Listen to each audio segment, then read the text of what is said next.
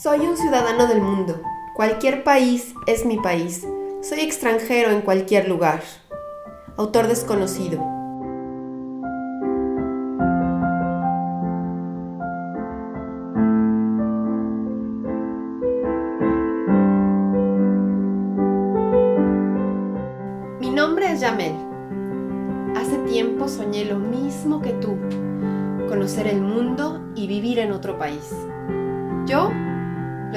Práctica. Deja que te cuente todo lo que esto significa y prepárate para vivirlo plenamente. Ven conmigo a echar nuevas raíces.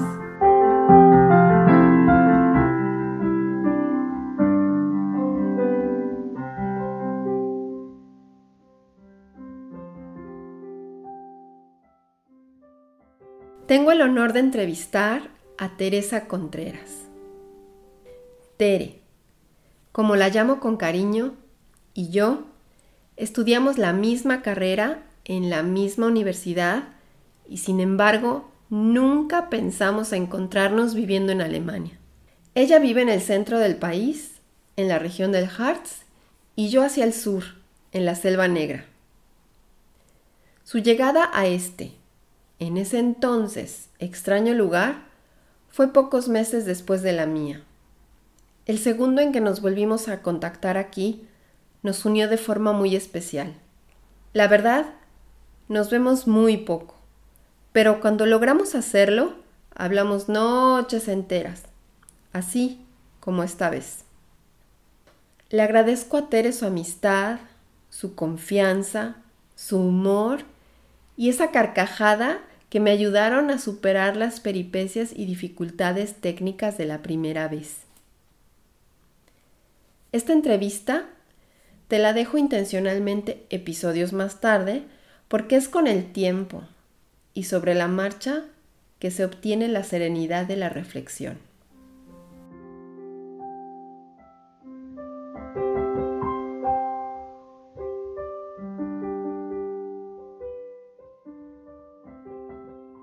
Afuera, esa oscuridad y ese silencio del invierno.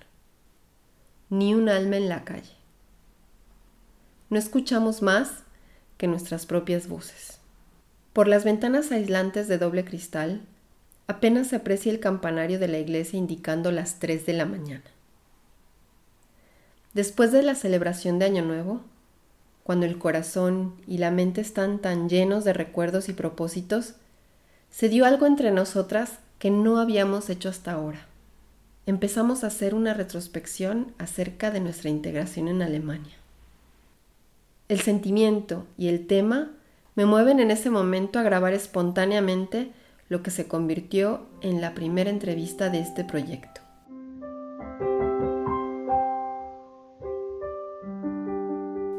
Aquí, con frío, en la sala del departamento, acurrucadas con cobijas de lana, a la luz de las velas y el calor de la calefacción, estamos convencidas de que tenemos un buen rato hasta el amanecer para compartirlo contigo.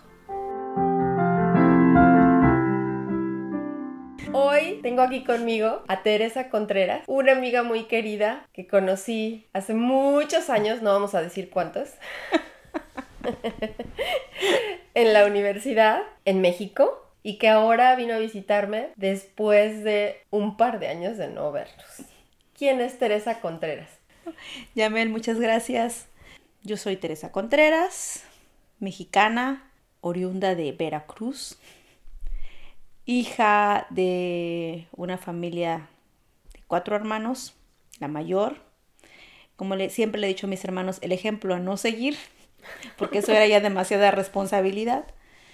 Eh, madre de una niña, esposa de un alemán y de profesión ingeniero industrial con experiencia en implementación de sistemas de calidad. Activista de diferentes proyectos sociales interculturales, instructora aficionada de Zumba. Ya, eso es gol, yo sé, pero pago el comercial. Muy bien, eso me gusta. Cuéntanos cómo fue que llegaste a Alemania. El amor me trajo a Alemania, Yamel. A mi actual esposo lo conocí en México y después de algunos meses de noviazgo, sí, de dos años de noviazgo, llegó un día y me dijo, eh, tengo una noticia buena y una mala. La mala es que mi proyecto se terminó abruptamente, se acabó el dinero y me tengo que regresar a Alemania. La buena, tengo un ticket para ti y quisiera que me acompañaras para ver si te gusta, si te podrías imaginar vivir conmigo en Alemania para que iniciemos una vida juntos prácticamente a la manera alemana, nada romántico, quizá para los latinoamericanos, una propuesta no específicamente de matrimonio, sino de una vida juntos. Antes se robaban en México a las chicas, así que...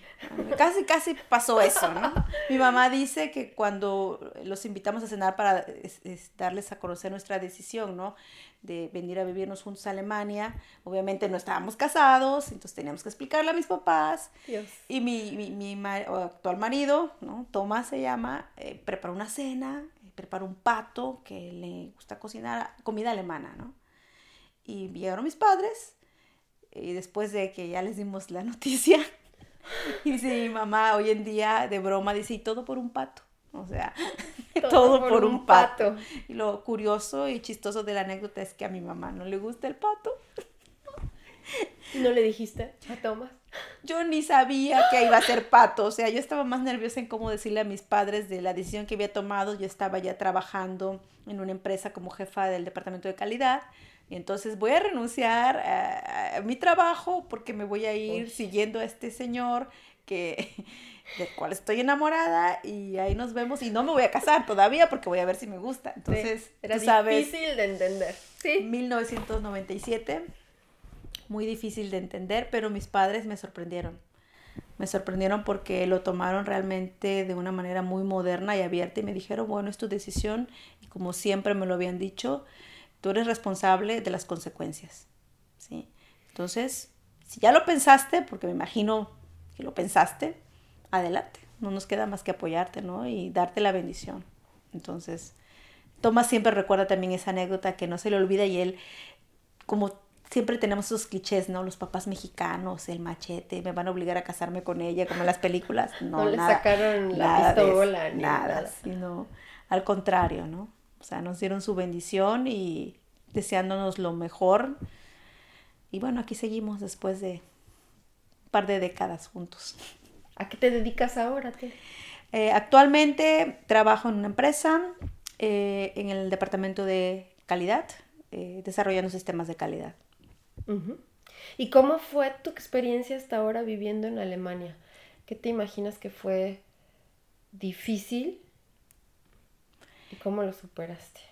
Difícil fue primero aprender el alemán, por la razón de que debido al trabajo de Thomas nosotros andábamos de ciudad en ciudad al inicio en Alemania eh, por periodos cortos de tiempo, tres, seis meses.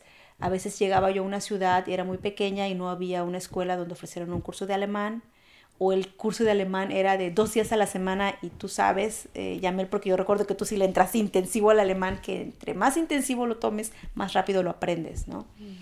Entonces, eso fue lo que a mí se me hizo más difícil. Eh, además de que, como no estábamos casados, yo iba y venía cada tres meses, salía del país por una corta temporada de, de tiempo para poder volver a ingresar. Eso realmente lo puedes hacer dos veces al año. Eh, antes no había tantos controles como ahora, entonces yo lo pude hacer un par de veces más antes de casarnos. Entonces la integración se hacía más lenta. Estaba siempre yo entre dos tierras. La canción de Héroes del Silencio entre dos tierras es nuestro himno de Tomás y mío, porque él también, a pesar de que es alemán y vivimos aquí como ha vivido temporadas largas en México, él también dice, yo también extraño cosas de México. Yo también echo de menos, por ejemplo, la comida. ¿Él sí ha vivido ahí? Sí, él sí ha vivido en México y él, hay cosas de México que le gustan mucho y que, que valora, ¿no? Entonces, él también dice que vive entre dos tierras, no con el mismo sentimiento y la misma nostalgia que yo, pero me comprende, ¿no? En ese aspecto. Entonces, para mi integración en Alemania fue la barrera idiomática lo más difícil, ¿no? Al inicio y el hecho de no tener que hacer, porque me quedaba yo en mi casita como pues ama de casa y nunca había sido ama de casa realmente. Entonces, sin conocer a nadie, yo me acuerdo cuando nos pues, estamos en una situación similar. que nos visitábamos y, y, bueno, era, ¿te acuerdas que una vez me visitaste en Augsburg y yo te dije, conocí a un grupo de chicas, yo saliendo de mi curso de alemán en la calle, a una que me presentó a otras, que al final eran testigos de Jehová, ¿te acuerdas? Y terminamos en esa reunión en donde estaba. Pero lo que hace la necesidad de tener contacto social, que dices, bueno, vamos a escuchar aquí a estas hermanas a ver qué tienen que decirnos. Y luego lo que sea que nos digan, pero en español. Exactamente, exactamente. Sí, sí.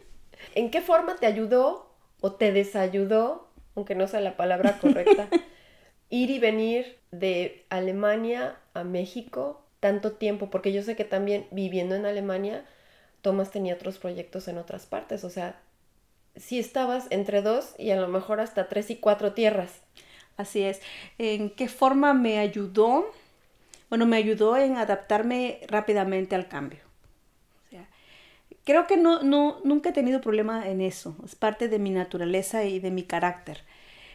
Pero y no aferrarme a un lugar, porque yo sabía que era temporal. Que a la vez eso hace también como te sea todo así, no encuentro la palabra, no le des la importancia, ¿no? Por decir, a todos me voy a ir. Pues, ¿Para qué? Entonces no me, no me esforzaba mucho en integrarme, en conocer gente, porque pues me iba a ir.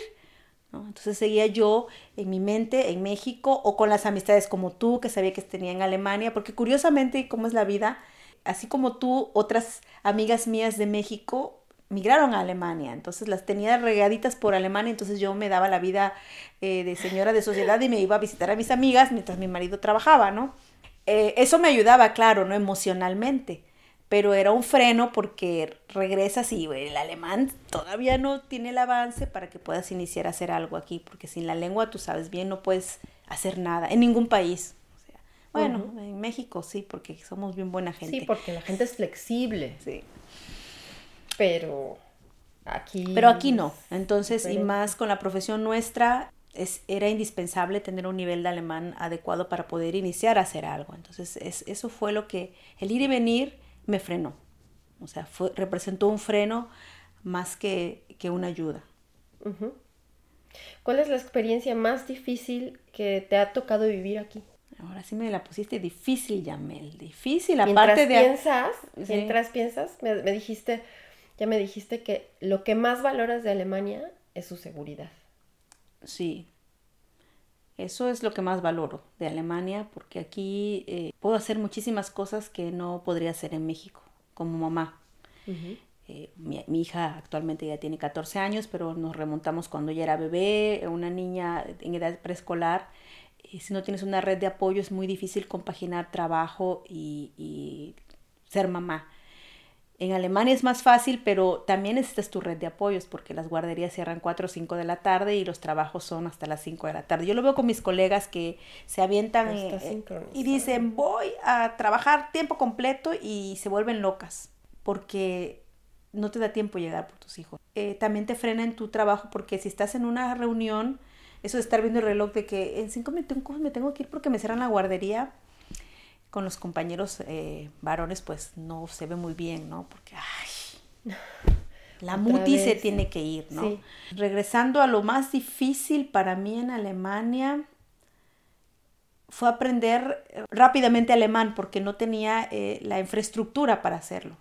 ¿Sí? No tenía las escuelas, como cuando ya nos estabilizamos en la zona donde vivimos, entonces yo ya me iba a Braunschweig. Claro, no, en mi zona no había tampoco escuelas, tenía que manejar 70 kilómetros para irme a un curso intensivo. Entonces yo pasaba la segunda vez que regresamos a Alemania a dejar a Amelia a la guardería, me iba al, curso de alemán a las 8 de la mañana, empezaba, salía a la 1 de la tarde, regresaba, me iba por mi hija y así estuve, ¿no? Para ir avanzándole al nivel, porque en los primeros años, cuando viví con Tomás antes de casarnos, yo llegué hasta el eh, A dos es, creo, ¿no? A uno, a dos. Bueno, ahora ya cambiaron los niveles. Sí, ya, ya ni sé, ¿no? En, en, nuestros tiempos el era diferente. creo, ¿no? Algo así. Exacto, entonces eh, me faltaba, ¿no? Y después nos fuimos nuevamente, o sea, fui mamá, nos estuvimos en diferentes proyectos, en diferentes países, entonces yo fui retrasando mi integración al ámbito laboral. Eso fue lo que a mí se me ha hecho más difícil de esa decisión. Aparte de los inviernos. Ah, claro. sí, el invierno, o sea, el clima, el idioma, la, reintegración a ejercer mi carrera, ¿no? Podría resumirlo así. El orden no tiene la importancia, igualmente el valor tiene el mismo, ¿no? Porque, bueno, el clima con una buena chaqueta después ya lo aprendes a, sobrellevar y aprendes a... Eh, ahora tú me sorprendes que ya amas la nieve, cuando veo tus fotos en la nieve digo, me acuerdo que ya me lo odiaba la nieve cuando llegamos a Alemania. y ahora la a correr a esta temperatura, ahora que estamos a grados bajo cero. Sí, me animo. Pues no queda de otra, Tere. No queda. Sí, yo, yo recuerdo al inicio, esta última vez que hemos regresado a Alemania hace ya casi 11 años, tenía reuniones y de repente empezaba a nevar y yo le decía a Tomás, es que ya está nevando y me decía, ¿y? Tienes que manejar porque si, si neva todas las, las siguientes tres semanas que no vas a salir de la casa, ¿no? Salíamos en México. Sí, exacto. Esas tres semanas no saldría. Entonces dije, bueno, entonces... Paro nacional. Entonces, sí, el clima es, es, es, algo que es difícil porque tiene uno que aprender muchas cosas. Conducir en esas condiciones climatológicas, a liberar los autos de la nieve o de hielo, que sinceramente eso después de tantos años todavía no lo he aprendido. Pero como yo siempre pido ayuda y a mí no me da pena, entonces mi marido se encarga y si no está mi marido le pido ayuda a un vecino o a alguien. Entonces, salgo librada, ¿no? Sí, esas son esas tres cosas. Clima, idioma y regreso al, a ejercer mi carrera profesional. Perfecto. ¿Pero qué te ha regalado Alemania? Mi hija en primer lugar. Bueno, mi marido, si escuchara a mi marido la... el, orden. El orden va a decir, ¿cómo? Pero pues, la Alemania no me regaló a mi, a mi marido porque él fue a México, entonces eso me lo regaló México. ¿Cierto? No, bueno, eh, mi, mi, hija, o sea, sinceramente mi hija. O sea, es, es lo que me ha regalado Alemania. Y hablando, dejando la emoción a un lado, objetivamente, me ha regalado eh, muchas experiencias, eh, conocer mucha gente, estar en ambientes multiculturales. Ha ayudado mucho a forjar el carácter que hoy tengo, que no es la misma Teresa Contreras que llegó en 1997 a Alemania. Yo misma, haciendo introspección, tengo influencia de tanta gente que he conocido. Y por ejemplo, Alemania me regala esas eh, historias luego de de gente emprendedora, no solo alemanes, ¿no? sino gente como nosotras, paisanos nuestros mexicanos y de otros países. A mí me, me llena de tanto orgullo cuando veo a gente que viene y, aprende y hace una maestría, un doctorado, viene a trabajar y, crecen, ¿no? Eh, es así como que un orgullo multicultural compartido, ¿no? Porque, como te digo, son de diferentes naciones y es algo que me ha regalado Alemania, porque si siguiera en México eso no lo viviría, no lo sentiría. Eh, el aprender a, alegrarte por los logros de otros. Sí, el aprender a aprender, ¿no? Claro, claro. Porque sí, yo tuve una fase donde no aprendía, sino cuestionaba. Y, y es que en México es así, y es que aquí es asado, y es que y es que, y es que te vas haciendo de gente, de, y, me hice de, mucha, de, muchas amistades que se la pasaban quejando. Ah, sí. Fíjate que yo, eh, eso, eso sí, yo creo que tiene que ver con mi forma de ser y con mi educación, porque mi mamá, mis papás me decían, a quejarse, no. O sea, no, no, no. No, yo tuve mucha suerte, o sea, Tomás ha sido un, un eslabón muy importante en mi integración porque él me llevó de la mano. O sea, yo nunca estuve sola en el proceso de integración. Los amigos de Tomás me adoptaron. Eh, yo siempre digo me adoptaron, ¿no? Porque eh, quizás no les quedaba de otra, ¿no? O sea, si no la aceptamos, se nos va el Tomás del grupo, ¿no? y con todos sus amigos, ya hay unos amigos que ya son más mis amigos que de él, pero no voy a decir nombres para evitar conflictos. Pero yo sé que me quieren más a mí que a él. Uy, sí, sí, sí, no le diga. Entonces, eh, pero que yo, yo fui muy afortunada porque Tomás me llevó de la mano y me explicó muchas cosas. Entonces eso aceleró mi integración en Alemania. Yo vivo en un pueblo, tú sabes, un pueblo de 2.000 habitantes, más o menos. La estadística varía mucho cada día últimamente.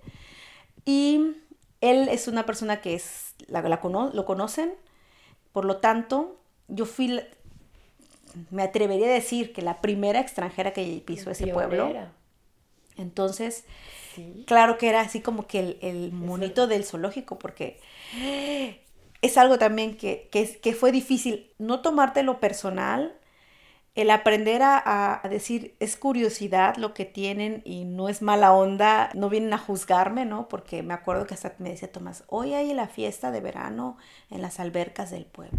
Y él mismo me decía, y no vamos a ir porque todos van a estar ahí de chismosos queriéndote ver. Yo le decía, porque eso tengo, saqué el carácter a mi papá, muy bromista, decía, bueno, y si vamos, les cobras por foto o por ver marco, en ese tiempo eran marcos alemanes, ¿no? Para que valga la pena, ¿no? Entonces, él mismo como que tenía miedo, o sea, de la reacción, o sea, yo siempre lo notaba así, ¿no? Y yo le decía, pero si quieres ve tú, no, no puedo ir. Entonces, pues vamos juntos, ¿no? Y a, tomar el toro por los cuernos, y no era fácil porque así la gente viene, y no entendía yo nada, Yamel, que sea lo peor, ¿no? O sea, recién llegada, verano maravilloso, y pues si uno quiere salir, te dicen fiesta como mexicana y tú te emperifollas, ¿no? Para empezar, vas vestida como no se visten las mujeres aquí, ¿no? Tú me conoces, morena, cabello rizado, con el molcajete y bueno, esta de dónde salió, ¿no? Y tú sientes en las miradas de las personas, algunos te sonríen con simpatía, otros con aversión. Entonces eso es algo también difícil cuando llegas por primera vez a un país y en un pueblo alemán. La gente es muy conservadora, y, no estoy hablando de racismo, porque nunca he querido pensar así para no hacerme tampoco mis monstruos y si eso te hace más difícil, porque si todo te lo tomas personal o dices, ay, es que me discriminan, te, amargas la vida. Eh, puede ser que muchos me han discriminado y yo no lo he sentido o he, decidido ignorarlo, eh, como puede ser que no. Entonces me concentraba en la gente que yo veía hacia la mirada amable, entonces sonríes, ¿no? Pero pues no sabes decir nada y, tú sabes, yo soy una persona que habla mucho, entonces el silencio, como le decía yo a Tomás, ¿sabes qué es lo peor? Es el silencio. Cuando él se iba a trabajar, entonces yo me quedaba en silencio absoluto los primeros días. Horas. Terrible. Porque no había celular, no había habla por con nada. Entonces yo leía, yo creo que leí lo que no había leído en todos los años de, después de haber terminado la universidad y e, es, ese aspecto, o sea, el, cómo te ve la gente, que no te puedes comunicar, el silencio, ese sepulcral, y más cuando vives en un pueblo, que sea, es que no escucho nada. Y entonces ese silencio de, venir de México bullicioso, del, del gas, el pan, el agua, a no escuchar nada. Y, y, más a la hora de la siesta, porque esa es la hora sagrada, ¿no? Donde no escuchas nada, ¿no? Mis padres cuando me han visitado lo disfruta mi papá, dice, ay, qué bonito que no se escucha nada, porque en México es, ya el ruido es realmente muchísimo, ¿no? Quizá porque ya estamos acostumbrados a vivir en Alemania, también lo sentimos más, pero yo las veces que regreso, los primeros días me estreso, los primeros días yo no puedo dormir en México porque no hay silencio lo que me pasaba al inicio en Alemania, porque había mucho silencio, no podemos dormir, ¿no? y escuchas hasta la hormiga. Sí, entonces eh, esas cosas, ¿no? O sea, eh, y todo te, te, devuelve el punto, el idioma, porque mientras no hables, no entiendas, no te puedes comunicar, no te puedes integrar, te haces tus fantasmas porque qué estarán diciendo de mí, eh, cuchichean delante de ti, no puedes preguntar, ¿no? Y no te pueden preguntar a ti porque tú sientes, como dices tú, las miradas. Mm. Pero yo hubiera preferido que me preguntaran a que me estuvieran contemplando. Así es. ¿no? Porque eso a lo mejor tal vez hubiera, hubiera roto el hielo. Así es. Más detalles de la velada con Teresa Contreras tendrán que esperar al siguiente episodio. Pero hoy tengo algo para ti. ¿Sueñas con irte a vivir y trabajar fuera de tu país y no sabes cómo hacer realidad esa aventura? ¿Estás atorado y no logras tu objetivo? ¿Estás en el país con el que tanto tiempo soñaste y no es como te lo imaginabas? ¿Te sientes malentendido frecuentemente, perdido en la traducción, a veces solo o fuera de lugar? Yo he estado más de una vez en esa situación conozco también esa otra cara de la moneda. Sé de los primeros cuatro que me escriban hasta el día 15 de septiembre al correo electrónico yamel con Y y M de mamá arroba crossborder sustituye cross por una X guion con la palabra coaching y tu inquietud y te invito a una sesión de coaching en línea durante el periodo de fin de septiembre hasta finales de octubre. Aquí te ayudaré mediante preguntas a encontrar tu propio camino y soluciones. Te espero.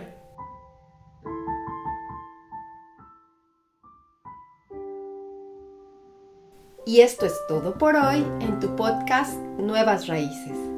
Espéralo por lo menos una vez al mes. Este podcast está disponible en todas las plataformas conocidas y bien surtidas. Suscríbete pronto y no te pierdas ninguno de sus episodios. También lo encuentras en la página de internet www.crossborder, sustituye cross por una X, leadership Ahí mismo encontrarás el blog y las notas complementarias. Si este podcast te es útil, por favor compártelo y no olvides dejar una evaluación positiva en la plataforma que usas. Eso asegura que otros también puedan aprovecharlo. Y quédate conmigo a echar nuevas raíces.